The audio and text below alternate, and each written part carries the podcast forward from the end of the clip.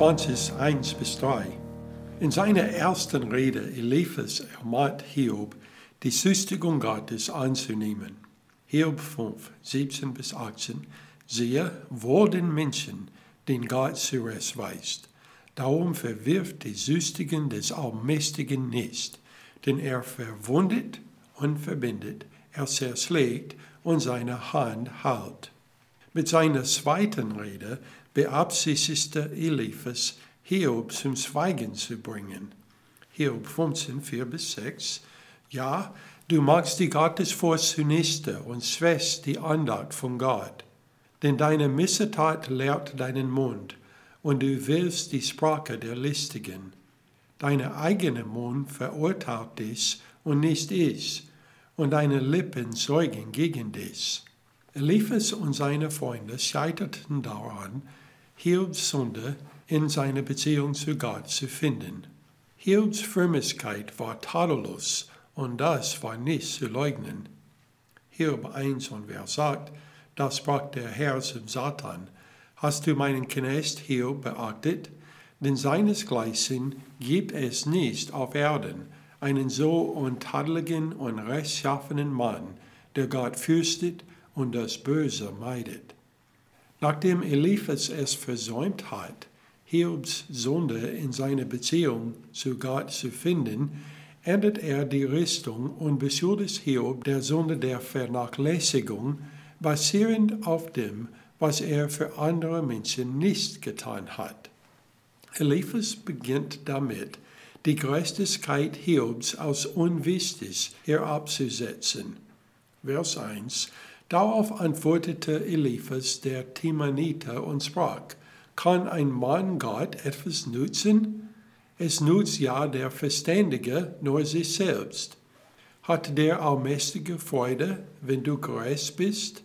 Ist ihm ein Gewinn, wenn du in Unschuld wandelst? In diesen Worten sehen wir die Unwissenheit von Eliphas in Bezug auf den Kampf, der zwischen Gott und Satan stattfindet dessen Gerechtigkeit Hiobs Hauptkampffeld ist.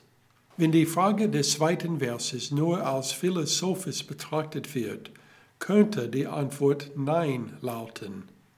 Psalm 8, 4 bis 5 Wenn ich den Himmel betrachte, das Werk deiner Finger, den Mond und die Sterne, die du bereitet hast, was ist der Mensch, dass du an ihn gedenkst, und der Sohn des Menschen, dass du auf ihn achtest? Aber hier passiert viel mehr als eine philosophische Diskussion. Es findet ein Krieg zwischen Gott und Satan, zwischen Gut und Bösen statt. Und in diesem Zusammenhang ist jeder, der gerecht lebt, ein Gewinn für Gott. Psalm 8 und Vers 3. Aus dem Mund von Kindern und Säuglingen hast du ein Lob bereitet und deine Bedränge willen und den Feind und den Rachgierigen zum Schweigen zu bringen. Hat der Allmächtige Freude, wenn wir gerecht leben? Römer 12 und Vers 1, Paulus sagt, ich ermahne euch nun, ihr Bruder, angesichts der Barmherzigkeit Gottes, dass ihr euer Leibe darbringt als ein lebendiges, heiliges, Gott wohlgefälliges Opfer.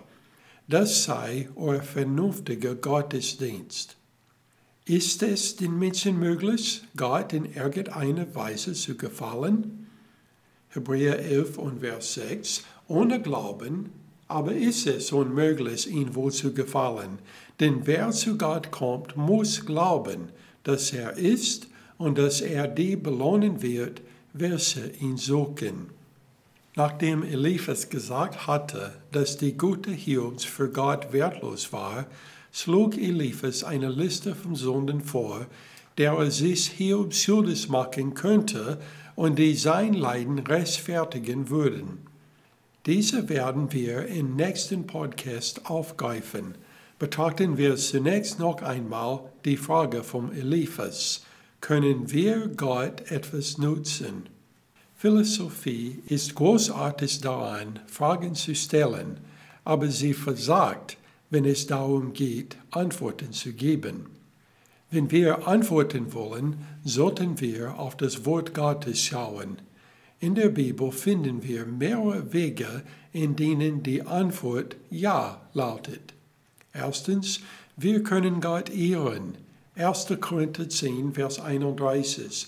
Ob ihr nun esst oder trinkt oder sonst etwas tut, tut alles zur Ehre Gottes. Zweitens, wir können Gott Freude bereiten. 3. Johannes 1 und Vers 4.